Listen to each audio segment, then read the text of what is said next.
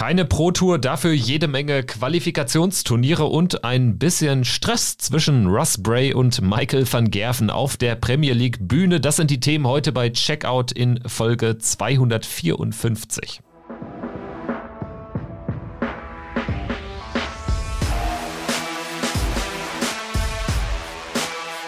Hier ist Checkout, der Darts Podcast mit Kevin Schulte und Christian Rüdiger.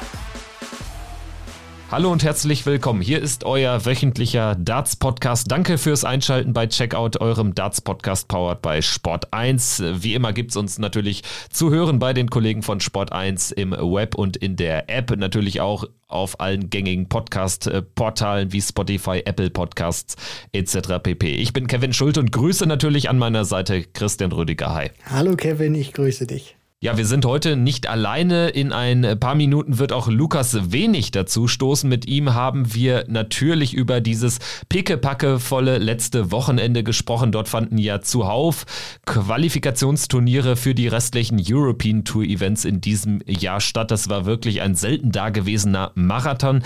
Dazu später mehr. Wir müssen natürlich auch wie wir es jede Woche machen, über die Premier League sprechen.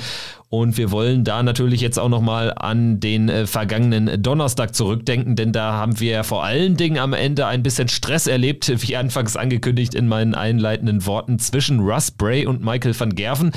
Und äh, Christian, vielleicht kannst du unsere Zuhörerinnen und Hörer nochmal abholen und äh, vielleicht dann auch so ein bisschen die Situation erstmal einschätzen. Also das würde mich interessieren, wie du das ähm, ja, analysierst im Nachhinein. Ja, sehr gerne, Kevin. Also der Ausgangspunkt war erstmal gewesen, dass es in Aberdeen wieder Pfiffe auch gab während des Finals zwischen Johnny Clayton und Michael van Gerven. Und es war dann auch so gewesen, speziell in diesem letzten Leg, also im elften Entscheidenden, was Clayton dann für sich entscheiden konnte und van Gerven da auch wirklich meilenweit abgeschlagen war von den Punkten. Da hatte Russ Bray immer wieder ich will jetzt nicht sagen energisch, sondern eher so, naja, mit eher einer ruhigen Stimme Thank you gesagt, also Richtung des Publikums, dass sie doch ein bisschen, ja, die, die Buhrufe, Pfiffe einstellen sollten. Und das war immer in dem Moment gewesen, wo Van Gerven sozusagen geworfen hat. Und Van Gerven hat sich durch dieses äh, Thank you von Russ Bray eben gestört gefühlt, dass der eben das genau in seinen Wurf hineingerufen äh, hat. Und deswegen gab es dann auch diesen äh, Stress da zwischen Michael van Gerven und äh, Russ Bray, der, wo van Gerven dann einfach gesagt hat, äh, Russ oder nicht, nicht damit zufrieden, warum es mal so auszudrücken, dass Russ Bray dann eben das Publikum mehr oder weniger in Anführungszeichen ähm, darum gebeten hat, doch respektvollere Stimmung dann an den Tag zu legen. Ich finde ähm, jetzt mal unangefochten, dass Van Gerven da schon einen Punkt äh, hatte. Natürlich über die Stimmung kann man jetzt wieder ausführlicher diskutieren, lasse ich aber jetzt mal außen vor, dass äh, Russ Bray da einen sehr unglücklichen Zeitpunkt dann auch äh, gewählt hat. Also dann tatsächlich in den Wurf von Van Gerven rein. Auf der anderen Seite kann man auch sagen, wenn man es nicht so mit MVG hält, ja, der könnte ja auch mal einen ganz kurzen Moment warten. Der muss ja nicht so schnell ans Oki gehen. Aber das ist eben Van Gervens Spiel.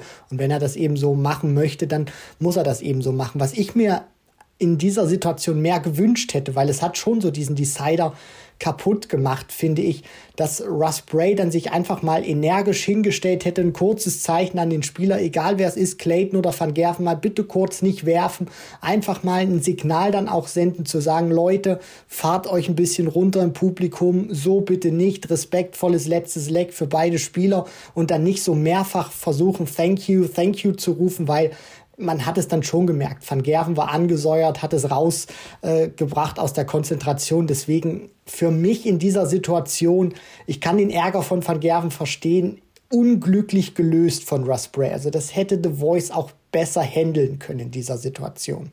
Da stimme ich dir zu. Ich gebe aber auch zu bedenken, ich glaube nicht, dass äh, wenn Michael van Gerven diesen Decider gewinnt, dass er da irgendwie in eine Diskussion reingeht. Also ich glaube, äh, Russ Bray war da sozusagen dann auch das Ventil, wo dann irgendwie der Ärger von Michael van Gerven raus musste, dass er dann in diesem Decider letztendlich auch chancenlos war. Also den hat Johnny Clayton dann relativ souverän gespielt und ich weiß jetzt nicht, inwiefern jetzt tatsächlich die äh, Buchrufe der Zuschauer da den ganz großen Einfluss drauf gegeben haben. Ich glaube, es wäre natürlich für Russ Bray möglich gewesen, dann äh, vielleicht diese ganz kurze Pause zwischen den Lecks, die es ja logischerweise immer gibt und die dann länger ist als äh, zwischen den einzelnen Aufnahmen der Spieler auf der Bühne.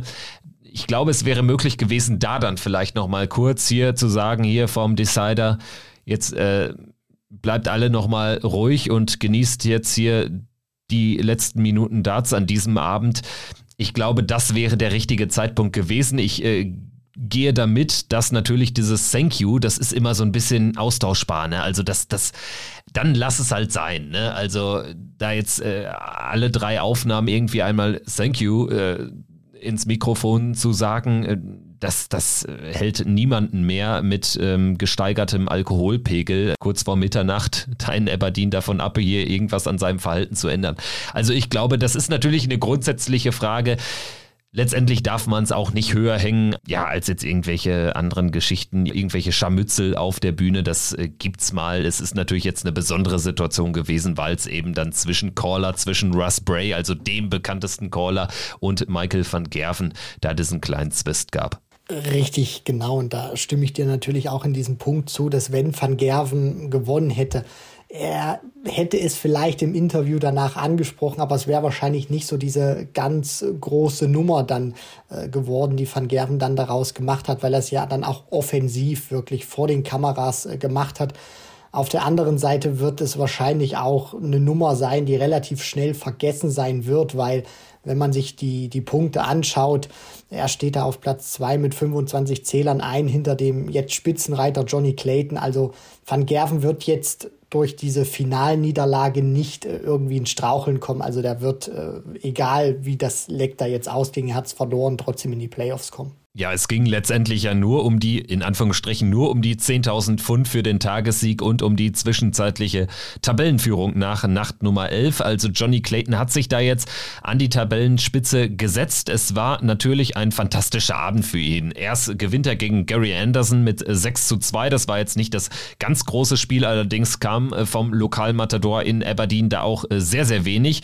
Danach äh, schlägt er den nächsten Lokalmatador, also wird da zu einem richtigen Crowd-Silencer Peter Wright äh, besiegt er mit 6 zu 5 und dann gegen Michael van Gerven eben ein weiterer 6 zu 5 Erfolg und er hat seinen Standard, sein Average äh, von Spiel zu Spiel nach oben treiben können. Ich äh, sehe es genauso wie du. Johnny Clayton wird sehr, sehr sicher natürlich in die äh, Premier League Playoffs einziehen und hat da dann also in Berlin am 13. Juni, so sieht es aus, die Chance, seinen Titel zu verteidigen. Für Michael van Gerven allerdings ist ja jetzt auch quasi nichts passiert. Er ist zwar abgerutscht auf Platz 2, steht er mit 25 Punkten Punkten aber sehr souverän noch da.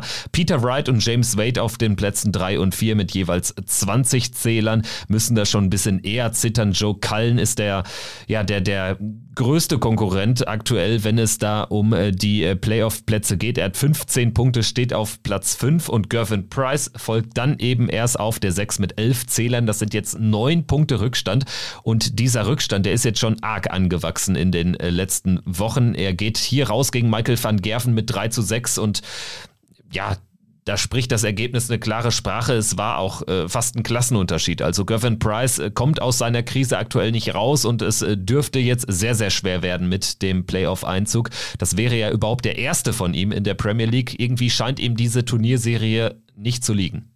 Ja, das ist wirklich manchmal, das kann man sich auch als Spieler irgendwie nicht erklären, teilweise wie verhext bei einem Turnier. Die beste Platzierung, die er bislang in der Premier League hatte, war Platz 5 äh, gewesen in der Endabrechnung, also nach der kompletten Anzahl an regulären Spieltagen. Und deswegen bei, bei Price kommt so viel dazu. Einmal läuft spielerisch dann nicht, dann ist er aus meiner Sicht, wirkt er auch noch nicht wirklich hundertprozentig fit. Also das hilft dann natürlich auch nicht in einer Phase zu sein, wie jetzt in der Premier League produzieren zu müssen. Aber äh, ja, das Handgelenk beziehungsweise das Ärmchen noch nicht so wirklich auf 100 Prozent äh, wieder eingestellt. So wirkt es zumindest äußerlich auch äh, für mich. Und das, was er da jetzt auch hat, also diese neun Punkte Rückstand, das ist schon erheblich erhebliches Brett, weil wir dürfen nicht vergessen, elf Spieltage sind rum, nach 16 gibt's die Abrechnung, dann kommen die besten vier in die Playoffs.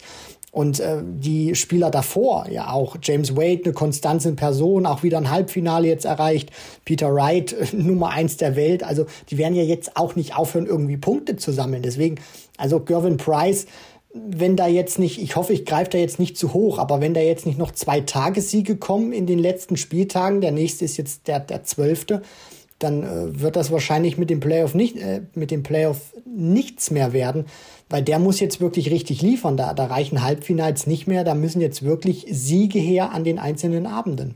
Es sind jetzt äh, tatsächlich schon äh, vier Erstrunden-Niederlagen an äh, fünf letzten Abenden. Also er geht da fast immer in der ersten Runde raus. Ansonsten hatte er dann eben in der, in der Vorwoche in Manchester hatte er ein Halbfinale, das aber dann auch das einzige in den letzten Wochen. Also Gavin Price äh, verliert da sehr viel an Boden, wird nur noch unterboten jetzt beim aktuellen Track Record von dem Bully Boy. Über den müssen wir natürlich auch mal sprechen. Michael Smith, äh, ja es werden tatsächlich die schlimmsten Befürchtungen wahr. Also er kommt aus diesem verlorenen WM-Finale, unnötigerweise verlorenen WM-Finale und dann vor allen Dingen aus dem noch viel unnötiger verlorenen UK Open-Finale echt wieder so raus, wie man es ja wahrscheinlich erwarten musste, erwarten konnte. Also das ist schon jetzt wieder eine arg bittere Geschichte. Fünf Erstrunden-Niederlagen in Folge und Michael Smith, hat, Michael Smith hat mit seinen acht Punkten natürlich hiermit gar nichts mehr irgendwas zu tun. Also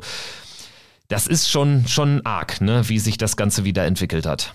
Ja, weil es sich auch tatsächlich nicht so angedeutet hat. Nach den UK Open hat er dann auch sehr gut performt in der Premier League, auch von den Ergebnissen. Da kamen ein paar Finals. Da dachte man schon, der hat das gut gehandelt. Und wenn der jetzt so weiterspielt, ist das nur eine Frage der Zeit, bis er sich tatsächlich mal einen Abend sichert und da am Ende durchgeht. Ich meine, bei der Klasse kann er sich immer noch was sichern, aber da hast du natürlich vollkommen recht. Er wird mit den Playoffs nichts mehr zu tun haben. Und was ihn jetzt natürlich auch besonders ärgert, ist die Art und Weise, weil er ist wirklich, wie du es auch schon gesagt hast, arg abgeschlagen. Der hat die zweitwenigsten Spiele gewonnen. Also nur Gary Anderson ist da schlechter in der Bilanz. Und äh, des, deswegen, also Michael Smith wird sich auch sagen, gut, Playoffs kann ich verpassen, aber es geht ja immer für einen Spieler seiner Klasse um das Wie. Wie verpasst er es? Wie performt er? Und damit wird er überhaupt nicht zufrieden sein. Letzte Chance dann eben auch ein, zwei, drei Tagessiege, um da noch irgendwie äh, was äh, zu retten Richtung Playoff-Teilnahme. Es geht jetzt im absoluten Kellerduell in Dublin gegen Gary Anderson für Michael Smith und über Gary Anderson müssen wir natürlich auch nochmal kurz reden. Also du hattest es ja auch bei Twitter geschrieben, das äh, sieht arg danach aus, als wäre das die letzte Premier League-Saison von Gary Anderson.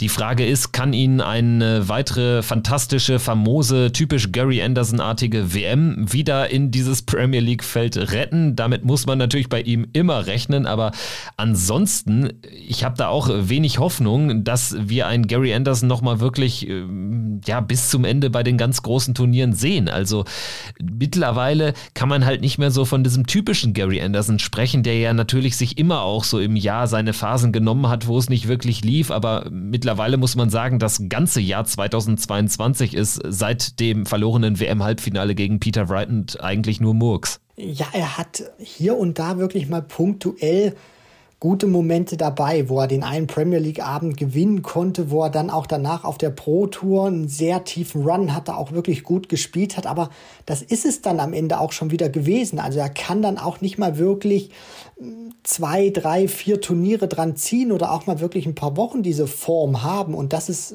auch das, was mich wirklich stutzen lässt, weil qualitativ, das merkt man einfach nicht nur von der Tabellenposition, dass er letzter ist, sondern er fällt auch für mich vom Standard her, von der Art und Weise, wie er die Matches verliert, deutlich vom Rest ab, auch noch von, von einem Bullyboy Michael Smith, dem, dem vorletzten. Und Anderson befindet sich jetzt auch wirklich in so einem für seine Verhältnisse schwierigen Moment oder schwierige Phase, weil der Name Anderson alleine wird jetzt, wird jetzt nicht mehr ziehen. Der hat ihn in den vergangenen Jahren sicherlich hier und da auch mal finde ich, mehr in die Premier League reingebracht als einen anderen Spieler oder mehr in, in, diesen, in diesen Gesprächskreis hinein. Dann kamen wieder gute Ergebnisse. Nur ich finde auch einfach, selbst wenn er jetzt nicht dabei gewesen wäre in Aberdeen, die PDC hätte jetzt nicht äh, weniger Tickets verkauft, nur weil Gary Anderson nicht auf dem Line-Up gestanden hätte. Also die Premier League kommt mittlerweile auch gut ohne den Flying Scotsman aus. Leider muss ich sagen.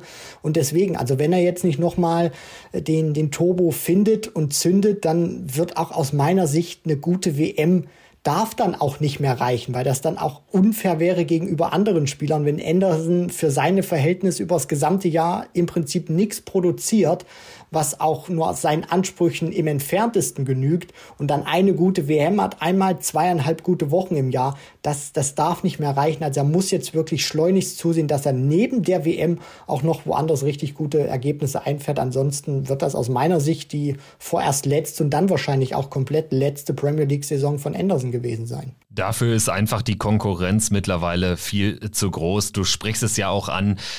Gary Anderson ist jetzt nicht irgendwie mehr ein, ein Muss in der Premier League, nur weil er der, ja, der, der Doppelweltmeister, der Back-to-Back-Weltmeister ist und natürlich auch sehr viele Fans hat. Aber da gibt es mittlerweile auch sehr viele andere Spieler, die da eben an geklopft haben, anklopfen und die es dann sicherlich auch mehr verdient hätten. Also von Gary Anderson muss ein bisschen was kommen in der Premier League sowieso. Da sieht es sehr, sehr düster aus, genau wie beim Bully Boy.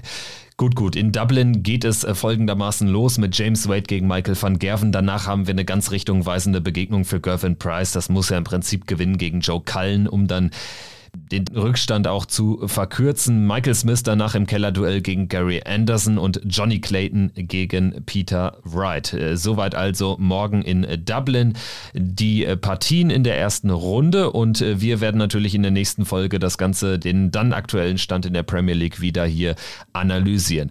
Jetzt wollen wir aber übergehen zum vergangenen Wochenende, schauen mal auf diese Vielzahl an European Tour Qualifiern. Das werden wir gleich ausführlich machen mit unserem Gast Lukas Wenig, der ja der absolute Showstealer sozusagen war in jedem, also in allen vier Host Nation Qualifiern für die verbleibenden European Tour Events in Deutschland ist er da durchgekommen und das ist bei dem großen Feld. Es waren ja auch letztendlich alle bekannten deutschen Spieler da, die keine Tourkarte haben. Das ist da schon à la Bonheur. Ja, du sprichst es an. Das kann man gar nicht genug würdigen, was Lukas Wenig da geschafft hat, sich durch vier Host Nation Qualifier zu spielen. Natürlich sind da die Deutschen unter sich, aber dann auch diese Qualität zu haben, weil die so oft gegeneinander antreten, sich auch so gut kennen, die einen weniger, die anderen aber wieder mehr und dann sein Spiel auch in der Konstanz so oben zu halten, auch von der Konzentration her nicht abzufallen, um da dann immer durchzugehen. Also das war wirklich ein richtig, ein richtig dickes Brett. Meine Hochachtung hat er wirklich, das war sensationell, was er da gemacht hat.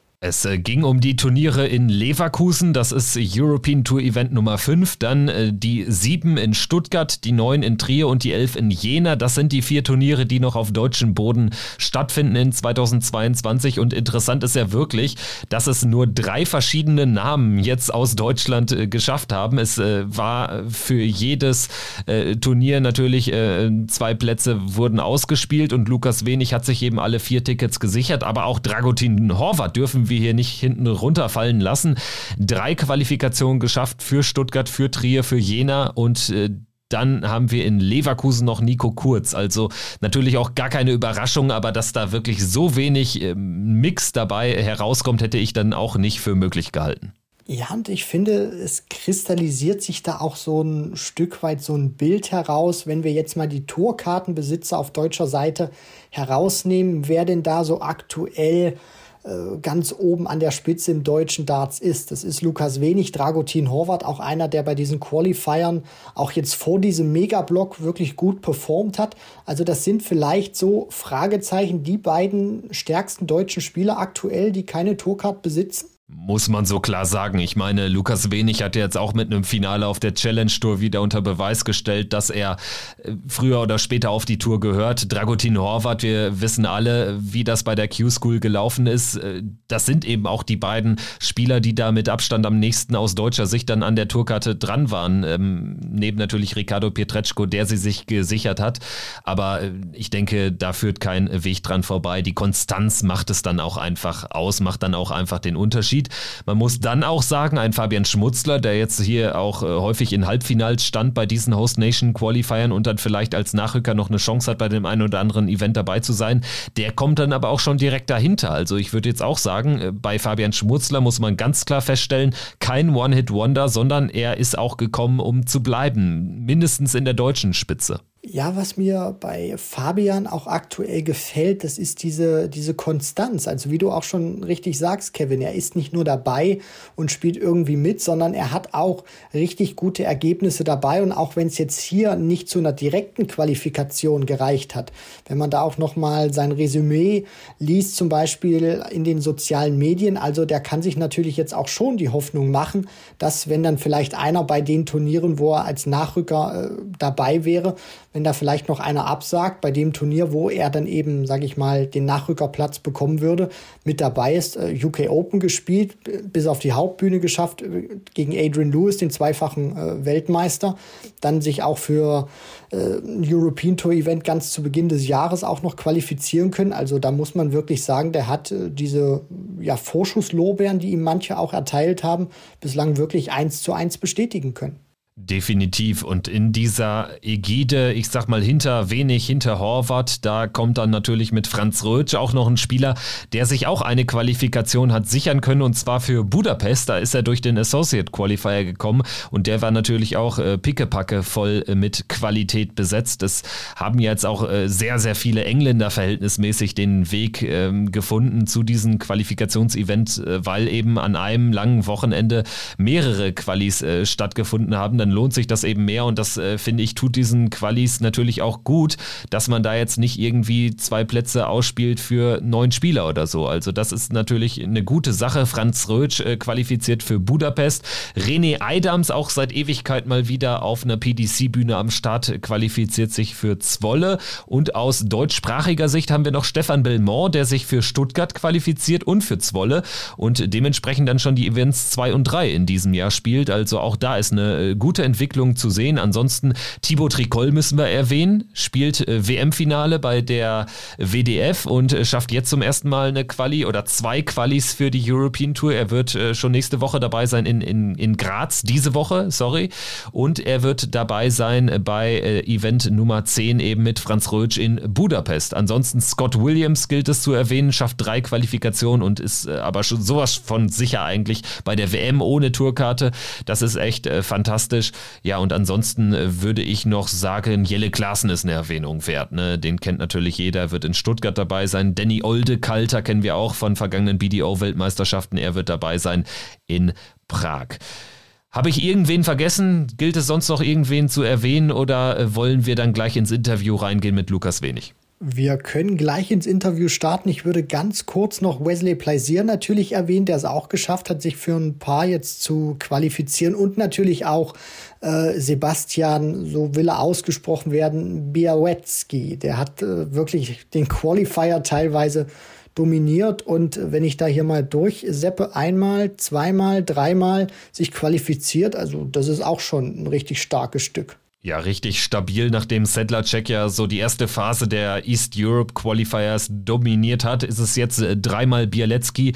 Er setzt sich äh, für Prag, Zwolle und Trier durch. Sedlacek für Stuttgart, also das sieht auch weiterhin sehr gut aus für den Tschechen, da die EM-Quali zu schaffen, vielleicht auch über diesen Weg dann eben zur WM zu kommen. Und Sebastian Bielecki hat eben da angeknüpft, wo er bei den UK Open aufgehört hat. Gut, gut, dann lass uns jetzt ins Interview gehen. Knappe 30 Minuten haben wir mit Lukas wenig gesprochen und ja, wir wünschen euch viel Spaß dabei. Wir melden uns dann nach dem Interview nochmal kurz. Checkout der Darts Podcast heute zum ersten Mal mit Lukas Wenig. Hallo Lukas, grüße dich. Hi. Hallo Kevin, hallo Christian, danke, dass ich dabei sein darf. Ja, danke fürs Kommen. Freut uns sehr, mit dir sprechen zu können. Jetzt gerade nach diesem endlos langen Wochenende. Wir wollen natürlich auch so ein bisschen über deine gesamte Karriere bislang sprechen, was du dir jetzt vielleicht auch in diesem und in den nächsten Jahren noch vorgenommen hast. Aber lass uns doch erstmal in die Aktualität reingehen. Ich nehme an, du bist vielleicht noch ein bisschen dartsmüde jetzt nach diesem unglaublich langen Qualifier-Wochenende. Wie, wie geht's dir? Ja, mittlerweile wieder gut erholt. Äh, Alltag hat mich wieder.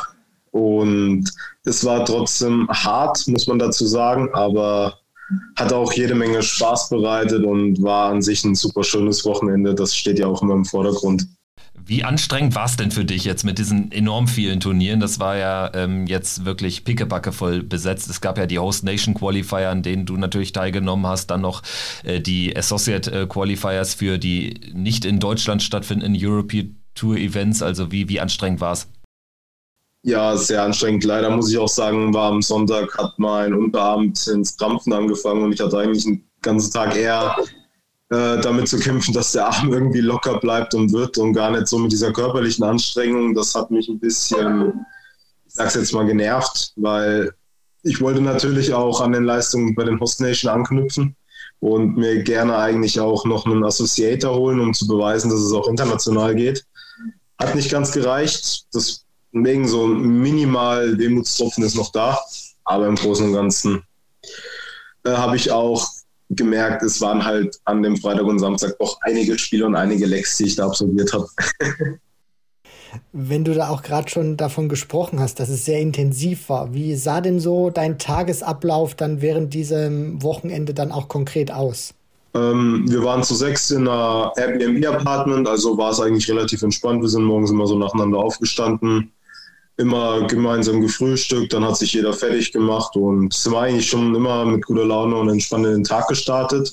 Und dann sind wir eigentlich auch immer bei Hallenöffnung direkt in die Halle und dann gleich ans Practice Board, dass du wirklich äh, eineinhalb Stunden auch zum Abendspielen hattest, um zu sehen, okay, muss ich mehr oder weniger investieren. Und ja, dann steht man natürlich zwischen den Spielen auch nochmal am Practice Board, immer einen Arm ein bisschen locker halten. Und dann wird der Tag auf einmal ganz schön lang, zumal wenn man ja dann auch jedes Mal das Finale erreicht. ja, das lief ja auf jeden Fall äh, sehr passabel für dich. Äh, mit wem ähm, hast du dir das Airbnb geteilt? Also mit wem hängst du dann so, so grundsätzlich ab bei, bei diesen äh, Events? Also mein immer standardfester Reisepartner ist definitiv Franz Rutsch. Der war wieder mal dabei, diesmal mit seiner besseren Hälfte, der Bettina, bekannt als der Virus. Und wer eigentlich mittlerweile auch immer dabei ist, Kevin Konstantini, Daniel Klose. Dann war noch meine bessere Hälfte, die Saskia dabei. Und ja, so kommen wir auf sechs Leute. Genau. Und wie ist denn da dann auch so die Stimmung zwischen den Spielen? Also pusht ihr euch dann auch mal selber oder hilft der andere dem einen so ein bisschen wieder vielleicht aus einem kleinen mentalen Loch, wenn man enges Spiel verloren hat? Wie ist da so die Kommunikation während so einem Turniertag? Ja, definitiv. Also das steht im Vordergrund, dass wir als ähm, Gruppe da sind. Das ist nicht, okay, wir teilen uns jetzt die Unterkunft, um Kosten zu minimieren, sondern wir sind äh, mittlerweile wirklich so ein gefestigter Freundeskreis, wo man einfach mit Freude dann mitgeht. Und dann supportet man natürlich jeden anderen, man baut den anderen auf, wenn es nicht läuft, man freut sich für den anderen. Natürlich bei Franz und mir war jetzt dieses Jahr bei den Host Nation oft, dass wir in den entscheidenden Spielen aufeinander getroffen sind, aber er ist so ein fairer Sportsmann und so ein guter Freund, dass er mir auch da nie böse war, wenn ich ihm doch das einmal mal leider die Bühne versaut habe so leid hat es mir auch immer für ihn getan. Deswegen, also das ist einfach eine Freundschaft, die uns da in der ganzen Gruppe auszeichnet. Da sind noch so viele andere, die dabei sind.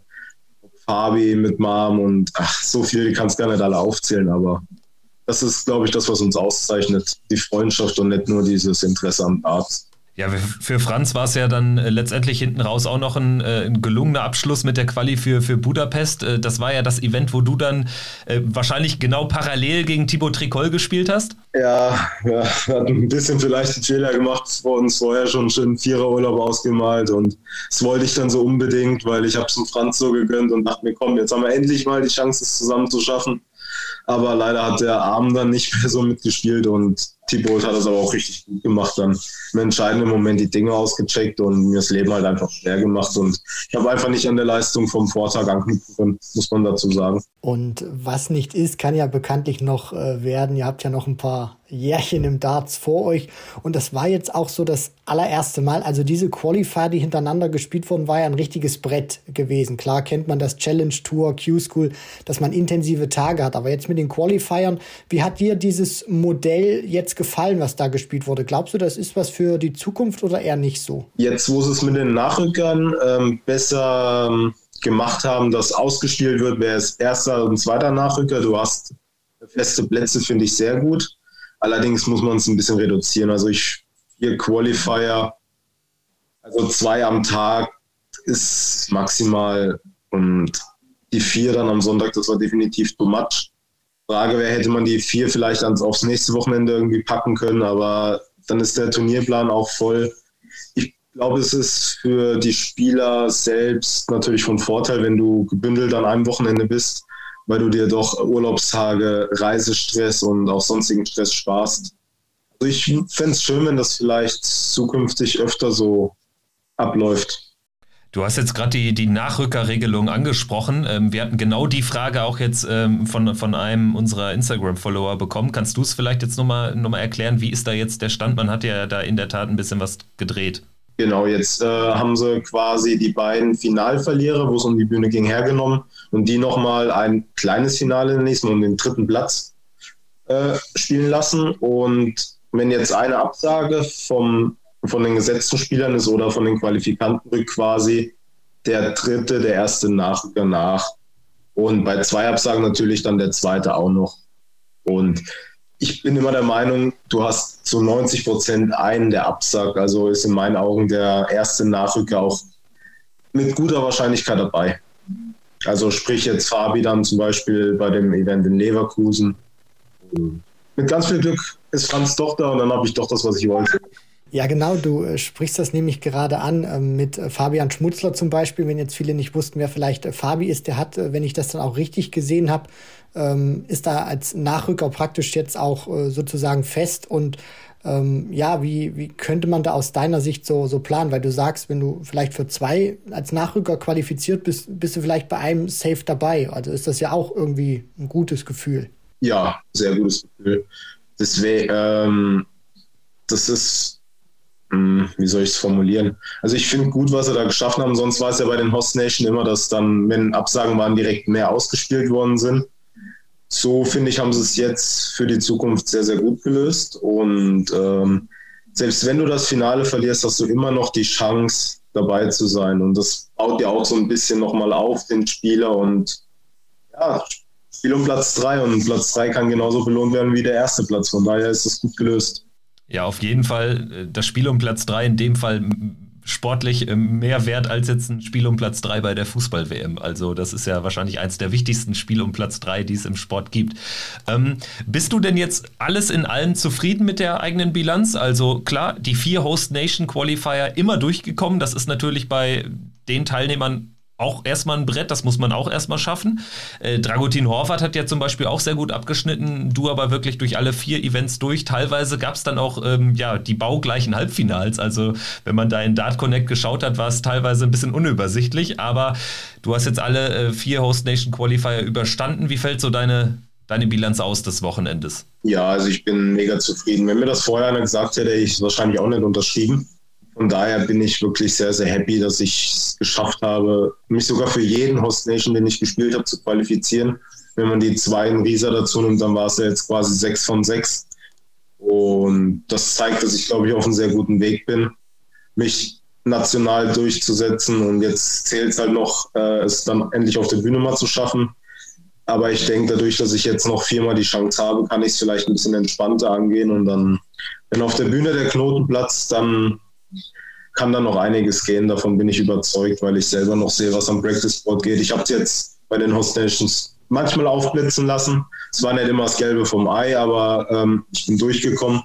Das ist auch das, was man manchmal zählt. Es muss nicht immer äh, wunderhübsch sein, aber so, so das eine Finale gegen Stefan Kriese zum Beispiel, 4-0 vorne, steht glaube ich bei 108 in dem Moment und dann dreht er nochmal auf, kommt zum 4-4 ran, dann einfach die Nerven behalten und Decider als Vorleger mit 15 durchspielen.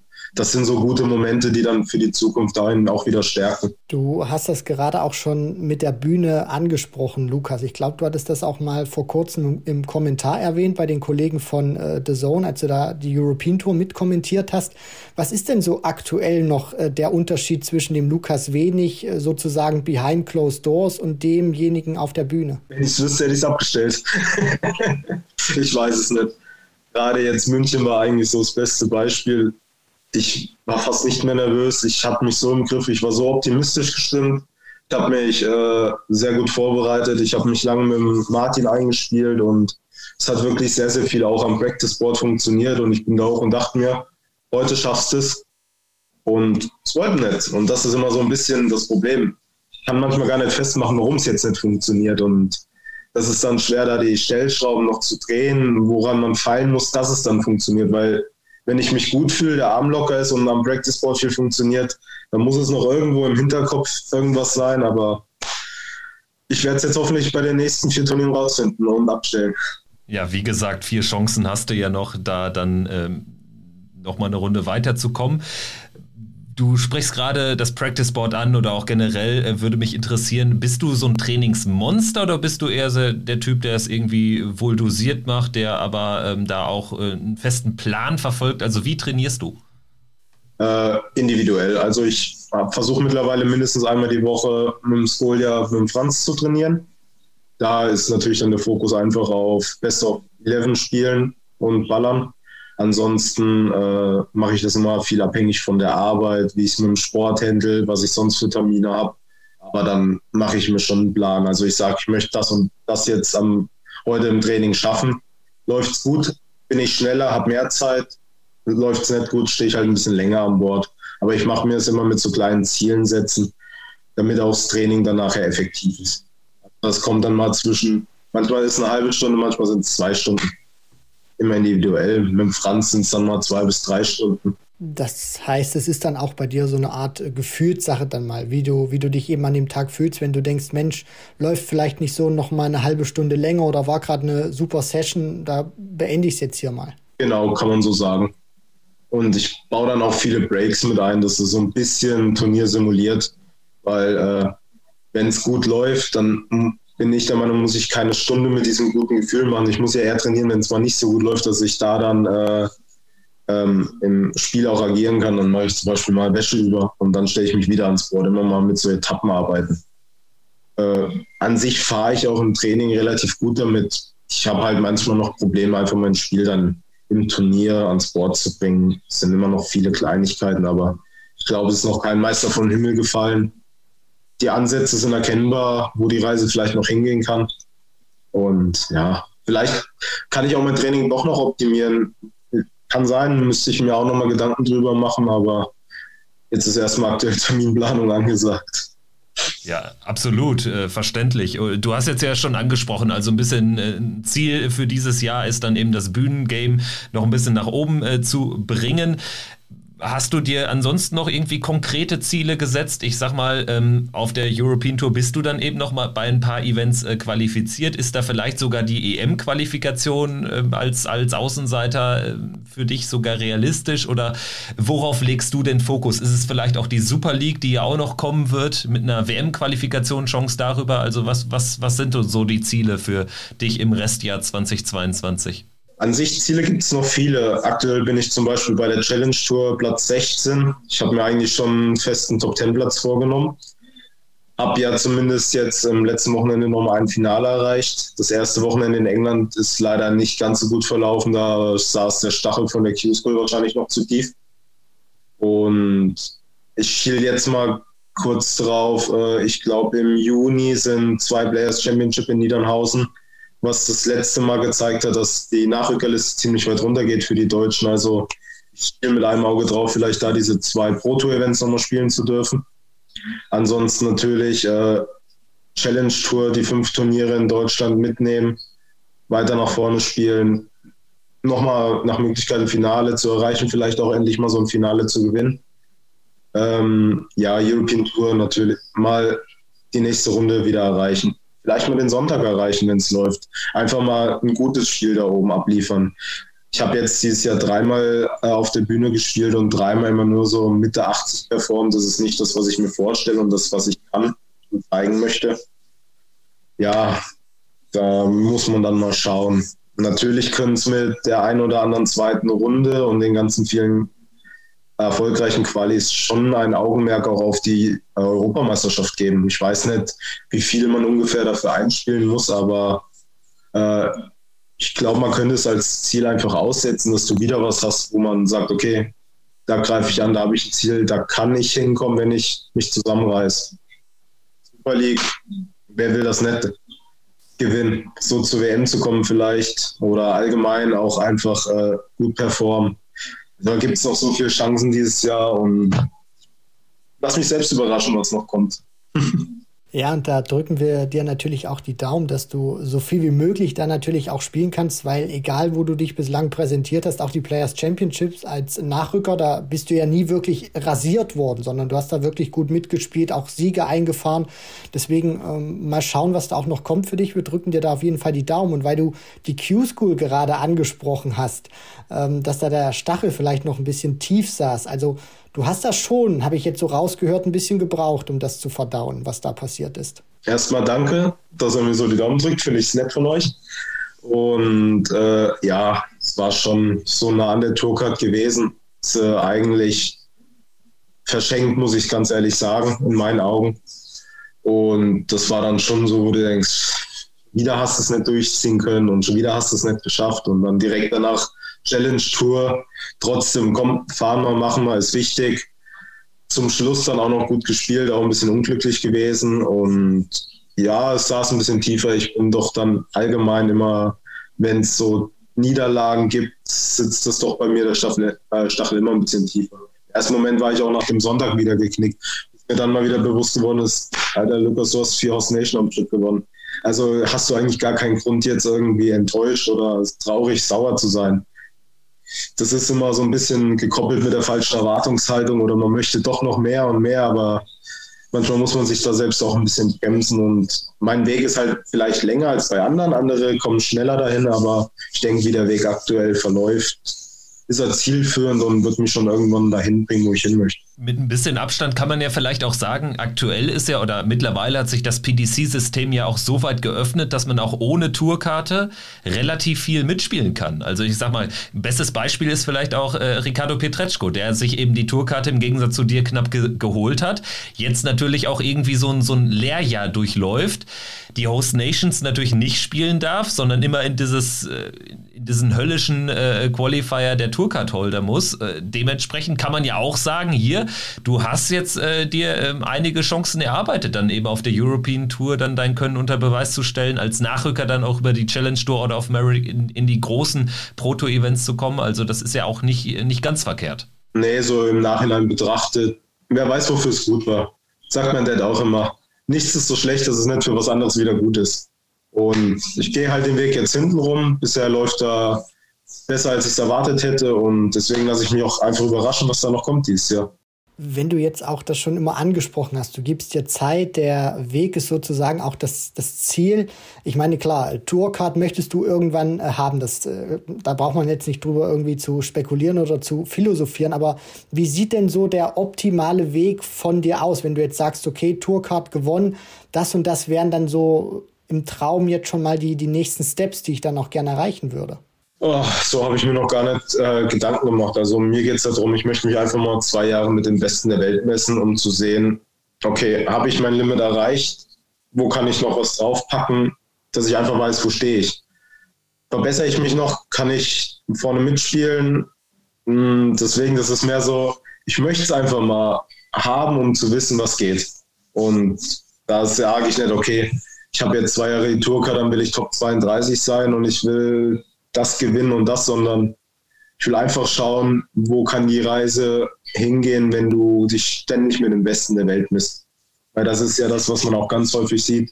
Leute, die die Tourcard holen, sind gut und werden auf einmal noch so bärenstark, weil sie sich auf einmal noch mal so entwickeln, so einen Sprung tun. Ich glaube, Martin Lukman im ersten Jahr war er, hat er kaum eine Rolle gespielt und jetzt äh, erreicht dann Finale bei der äh, bei dem European Tour Event und spielt ständig gute Ergebnisse ein. Das zeigt, dass auch mit äh, diesem ständigen Konkurrenzkampf mal einfach noch besser wird. Ja, Flo Hempel ist ja auch ein sehr gutes Beispiel wahrscheinlich, ne? der am Anfang quasi gar nicht spielen kann in den ersten Monaten und dann äh, aber noch ein fantastisches Jahr hinlegt, gekrönt dann mit dieser tollen WM. Also äh, sicherlich äh, höre ich da raus, dass du ähm, da durchaus ähm, ja das, das mal auch offensiv angehen wirst, aber jetzt ohne jetzt dir auch selbst Druck zu machen. Ähm, vielleicht, äh, um, um dich noch so ein bisschen besser kennenzulernen. Äh, Seit wann spielst du überhaupt? Wie bist du zum Dartsport gekommen und ähm, wie hat sich das Ganze dann auch ähm, ja, so, so ein bisschen professioneller entwickelt? Wann hast du wirklich gemerkt, hier, da geht doch mehr als jetzt irgendwie nur hobbymäßig ein bisschen oder in Anführungsstrichen nur hobbymäßig dann ein bisschen, bisschen rumzudaddeln? Mhm. Also Dart spiele ich jetzt schon fast 13 Jahre Und ich bin damals mit meiner Mom nach Bayern gezogen, weil sie einen neuen Freund hatte. Und der hat eine Kneipe und dann kommt man natürlich äh, zum Dart. Dann im EDAT angefangen und dazu muss man sagen, meine Mom war damals im EDAT schon sehr erfolgreich, deutsche Europa-Weltmeisterin. Und also sage ich so ein bisschen, Dartgene sind vielleicht vorhanden. und es hat aber auch sehr, sehr, sehr lange gedauert. Ich habe dann Mannschaften gespielt, Turniere gespielt, aber ich hätte niemals mir ansatzweise träumen lassen, dass es mal gut wird. Und es ging dann peu à peu, wurde es besser. Und dann irgendwann habe ich mit dem Kraftsport durch meinen besten Kumpel angefangen. Das war so der erste Schubs in die richtige Richtung, wo ich einfach gemerkt habe, mein Spiel ist konstanter und besser geworden, weil ich mich einfach besser gefühlt habe. Äh, bessere Körperspannung und so. Dann bin ich irgendwann zum Stil-Dart gekommen. Das war, glaube ich, 2015. Und mit 24 in meinem letzten Jahr habe ich dann nochmal an dem German Qualifier teilgenommen in Hildesheim für die Youth WM, den dann sogar gewonnen. Und dann auf der Tour noch ein paar Turniere mitgenommen. Ab da ging es dann los. Ich sage, okay, jetzt habe ich Bock drauf. Das Jahr danach Q-School gespielt, Challenge Tour gespielt. Am Anfang auch nur auf die Fresse bekommen, aber trotzdem versucht. Und irgendwann hat es halt peu à peu Klick gemacht und nächste Stufe, nächste Stufe, nächste Stufe. Aber dass ich sage, ich möchte die Tourcard, ich traue sie mir zu, das ist wirklich erst so seit Corona, würde ich sagen, wo dann die Sprünge nochmal größer geworden sind, wo ich gesagt habe, okay, ich habe jetzt selbst schon ein Niveau, wo man auch die Großen ärgern kann. Den äh, Kraftsport, den du gerade angesprochen hast, ich meine, wenn man dich kennt und wenn man dich auch anschaut, gerade im Bereich der Arme, erkennt man natürlich, äh, dass du hobbymäßig oder, ähm, sage ich mal, noch eine zweite große Leidenschaft neben dem Darts ähm, hast. Jetzt mal vielleicht so ein bisschen detaillierter da drin gefragt. Du hast gesagt, das hat dir enorm geholfen. Also es ist jetzt nicht so, dass du auch mal merkst an einem Tag, boah, ich habe vielleicht zu viel Krafttraining gemacht, ich habe überhaupt äh, keinen kein Saft mehr im Arm drin. Also ich kann dann auch überhaupt nicht mehr so werfen, wie ich mir das vorgestellt habe. Das ist da nicht irgendwie konträr zueinander in dem Moment. Ähm, Gab es auch Momente, aber das habe ich dann mit der Zeit einfach in den Griff bekommen. Ich wusste, okay, wenn ich jetzt die, die und die Trainingseinheit im Fitnessstudio habe, dann wird es mit dem Dart schwer. Also entweder drehe ich es um, dass ich erst nachmittags heimgehe, meine zwei Stunden Dart spiele und abends ins Fitnessstudio gehe. Oder ähm, ich achte dann einfach im Training darauf, dass ich zum Beispiel nicht zu viel Abend trainiere. Dann kann ich abends mich immer noch zwei Stunden ans Board stellen und ganz normal spielen. Da habe ich für mich wirklich äh, eine sehr gute Balance gefunden. Aktuell ist eher das Problem, dass ich zu selten ins Fitnessstudio komme. Letzte Woche zum Beispiel gar nicht da habe ich dann gleich wieder so ein bisschen Kopf und dann fühlt sich schon ein bisschen, ja gut, spiele jetzt alles mit. Es hat der Abendskrampfen angefangen. Vielleicht lag es dran, weil ich nicht trainieren war, ich weiß es nicht. Aber ähm, für mich habe ich da jetzt mittlerweile einen sehr guten Mix gefunden, um das ähm, gut zu vereinen. Und ich denke, dass es auch ja, Zukunft, dass noch mehr Sportler geben, die diese Richtung auch ausprobieren. Gervin Price ist ja, ich glaube, das beste Beispiel und der Vorreiter davon. Ja, deutsche Gervin Price hier, Lukas Wenig, auf jeden Fall. Ähm, wie entwickelst du oder wie hast du deinen Wurf entwickelt? Ähm, warst du quasi Naturtalent, hast äh, da jetzt gar nicht irgendwie noch groß was dran gemacht oder bist du auch jemand, der sich da vielleicht von, von anderen Dartsgrößen was abgeschaut hat? Hast du da vielleicht irgendwie wurftechnischen Vorbild? Äh, wie sieht das bei dir aus? Also Wurfstiltechnisch ist für mich Gary Anderson so oh, ein Traum. Wenn ich, wenn ich mir einen raussuchen könnte, würde ich seinen nehmen äh, habe da auch ganz viele verschiedene Stationen durchlaufen bei mir. Also es war nicht von vornherein gleich. Ich habe dann immer mal das verändert, das verändert, das verändert, dann den Stand mal verändert. Es ist immer noch nicht perfektioniert. Ich habe immer noch viel mit Ausreißern zu kämpfen, wo ich genau weiß, okay, jetzt zuckt die Schulter, da bin ich nicht stabil genug, da ziehe ich nicht durch. Ähm, ich weiß auch noch nicht, wie ich das in Zukunft rausbringen kann. Also da habe ich immer noch Verbesserungspotenzial. Ich denke, das Grundgerüst ist sehr gut mittlerweile. Dadurch kann man auch diese Leistung bringen. Aber Luft nach oben ist immer noch und ich muss da selbst noch mal schauen, wie ich ein bisschen dran fallen kann. Ich bin kein Freund, der sagt, okay, ich muss jetzt vielleicht noch mal eine andere Schaftlänge probieren. Oh, der Barrel ist vielleicht ein Gramm zu leicht. Der Dart ist es nicht. Wenn ich äh, 110er Average mit dem Dart spielen kann und das nächste Mal 80 spielen, dann war es jetzt nicht der Dart, dann weiß ich das und deswegen ist es eigentlich für mich ein Wurfstil, wo du ähm, dran fallen musst. weil du gerade auch noch die Wurftechnik von dir angesprochen hast. Analysierst du sowas auch oder hast du dir auch mal Rat vielleicht geholt bei anderen Spielern oder vielleicht Experten, was man da vielleicht äh, verändern könnte? Wie, wie gehst du da in dieser Sache daran? Ja, ich habe ein, zwei Experten, mit denen ich mich dann auch mal über die Darts unterhalte. Ich habe jetzt letztens nochmal äh, mit zwei Leuten über meine Spitze gesprochen. Vorteil, Nachteil, weil ich ja diese Reflex Points spiele und ich versuche schon immer mal Leute zu fragen, auch was könnte man vielleicht noch verbessern, was könnte man anders machen. Ich habe mir auch bisher jetzt jedes Mal nochmal mein Bühnenspiel dann angeschaut, um einfach nur zu sehen, okay, wie hast du dich in der Situation verhalten? Warum hast du da nicht getroffen? Was hast du da vielleicht anders gemacht? Und so wie es, glaube ich, gute Fußballtrainer auch machen. Fehleranalyse und dann schauen, dass man es beim nächsten Mal besser machen kann. Vielleicht zum Abschluss, äh, Lukas. Ähm, wo siehst du dich, äh, mal angenommen, wir sprechen in einem Jahr wieder, wo siehst du dich da, an welchem Punkt in deiner Karriere? Also natürlich ähm, hoffst du, wirst du darauf hoffen, dass es diesmal dann bei der Q-School äh, knapp äh, äh, klappt mit der Tourkarte, aber was wäre so für dich irgendwie eine Wunschschlagzeile oder so, die dann ähm, bis dato in den Gazetten stehen sollte? Oder was wünschst du dir einfach in deinem Spiel? Ich habe ehrlich gesagt keine Ahnung. Hm, ich gehe sowas wirklich mit Vorsicht an. Also für mich wäre das Größte, wenn ich gesagt habe, okay, ich habe die Tourcard ge, ähm, gewonnen. Ich habe es mir erarbeitet. Vielleicht auch noch im Nachtrag Super League irgendwie gewonnen, zur WM geschafft. Sind natürlich Wünsche, Ziele, Träume, aber realistisch gesehen kann ich, glaube ich, würde ich gar keine Prognose abgeben für nächstes Jahr. So schnell wie es kam, kann es auch wieder gehen, das weiß ich. Der Dartsport geht schnell und es können so viele Faktoren eine Rolle spielen. Aber ich weiß nur, dass ich Bock drauf habe, dass ich aus meinem familiären Freundeskreis die Unterstützung bekomme. Mein Arbeitgeber unterstützt mich auch mit Flexibilität, wenn ich sage, ich brauche jetzt frei für ein Turnier, bekomme ich das, wo mir auch den Rücken stärkt und ich nicht immer schauen und sagen, kann ich das machen, sondern die unterstützen mich da alle sehr gut. Und ich glaube, wenn man diese Unterstützung von allen außen rum hat, einfach schauen, was die Zukunft bringt. Und mein Ziel wäre auf jeden Fall Tourkarte und alles andere ist Bonus. Vielleicht einmal äh, nachgehakt noch, ähm, wenn du die Tourkarte irgendwann hast, äh, gehst du dann auch ähm, erstmal aus dem Beruflichen raus? Also machst du dann äh, Darts als Vollprofi oder wie ist da dein Plan? In welchem Bereich bist du beruflich überhaupt unterwegs, falls du es sagen möchtest?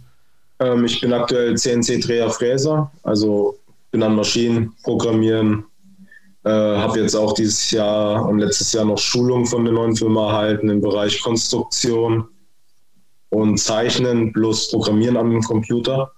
Und wir haben schon mal es grob angeschnitten, also vielleicht könnte man eine Teilzeitlösung finden das wäre auch das, was ich mir vorstelle. Direkt komplett aufhören mit dem Arbeiten würde ich eigentlich nicht wollen, da ich, glaube ich, auch den, die Arbeit als Ausgleich brauche. Wenn ich jetzt acht Stunden Zeit hätte, würde ich mich, glaube ich, auch nicht acht Stunden ans Board stellen. Bin ich offen und ehrlich. Aber wenn ich jetzt zum Beispiel sage, okay, ich hab, muss Freitag nach England, dann arbeite ich jetzt Montag, Dienstag, mache Mittwoch dann schon frei.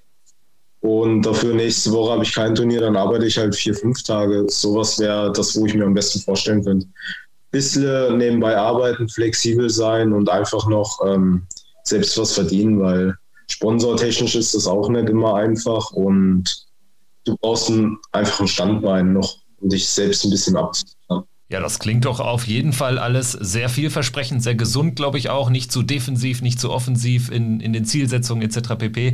Vielen Dank, dass du dabei warst und ähm, ja, wir laden dich gerne auch ähm, nicht erst in einem Jahr wieder ein. Mal schauen, was dann noch so ansteht in, im restlichen 2022. Ich hoffe noch einiges.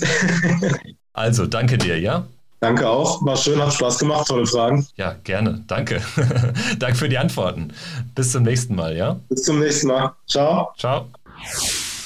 Soweit also unser Interview, das erste hier in diesem Podcast in Folge 254 mit Lukas Wenig. Mir hat es wirklich sehr gut gefallen, war da auch sehr offen und ich denke, wir haben viel gelernt. Ja, das denke ich aber auch. Kevin, er hat äh, sehr viel erzählt, auch wo er herkommt, äh, wie er zum Darts gekommen ist, was er auch so nebenbei noch als große Leidenschaft macht. Und deswegen, ich finde auch, er hat ein sehr gutes Mindset. Schaut da nicht zu weit in die Zukunft hinaus, sondern sagt einfach, er ist auf einem guten Weg mit seiner Entwicklung. Also gefällt mir, wie er da auch äh, an diese Dinge herangeht, alle. Und tatsächlich, das möchte ich nochmal betonen, ich glaube, es ist äh, wichtig, äh, auch nicht zu defensiv zu sein, dann auch schon mal irgendwie klar was rauszuhauen, auch zu sagen, hier, natürlich, das möchte ich, das ist mein Traum, aber eben auch nicht zu sehr in die Offensive zu gehen, wo man dann hinterher irgendwie drüber stolpern kann. Also ich denke, das hat er ganz gut gemacht, äh, trotzdem jetzt auch ähm, einiges rausgelassen und einiges erzählt über ihn, was sicherlich der ein oder andere auch noch nicht wusste. Also an dieser Stelle nochmal vielen Dank und wir freuen uns auf das nächste Mal. Christian, ich freue mich jetzt auch auf das nächste Darts-Wochenende, denn jetzt haben wir ja die Pro Tour wieder am Start. Es geht jetzt nach Österreich. Natürlich geht es erstmal am morgigen Donnerstag noch mit der Premier League weiter in Dublin. Dann allerdings drei Tage Österreich in Bremstetten bei Graz. Die Interwetten Austrian Darts Open, besser bekannt als European Tour Event Nummer 4.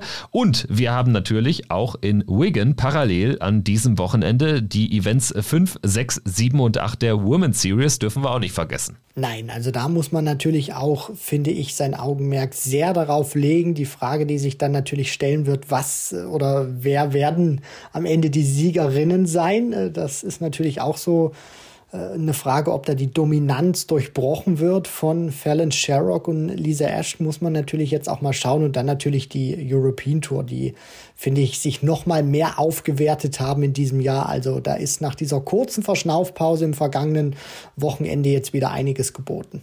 Ja, wo du die Dominanz von Ashton und Sherrock ansprichst, das Schöne ist natürlich, also wir alle wissen wahrscheinlich, dass es genau die beiden sein werden, die am Ende zur WM gehen, aber es geht natürlich jetzt auch in den nächsten Events darum, wer qualifiziert sich für das äh, Frauen-World Matchplay, was ja erstmal stattfinden wird. Da werden ja die ersten nach acht nach den ersten zwölf Events sich für qualifizieren. Also das finde ich macht äh, das Ganze noch ein bisschen spannender. Und wo du natürlich jetzt nochmal Graz ansprichst, da müssen wir natürlich auch nochmal ganz kurz äh, drauf schauen, denn aus deutscher Sicht haben wir dort mit Gabriel Clemens ja auch einen Starter, der sich über den Tourcard Qualifier ins Feld gespielt hat. Ansonsten haben wir insgesamt, das müssten äh, fünf Österreicher sein. Roby John Rodriguez hat sich qualifiziert, Menzo Suljovic und Zoran Lerchbacher sind über die Pro Tour Order of Merit als die zwei ähm, am besten platzierten Österreicher auch dabei und dann wird natürlich noch ein Host Nation Qualifier ausgespielt, beziehungsweise zwei Plätze.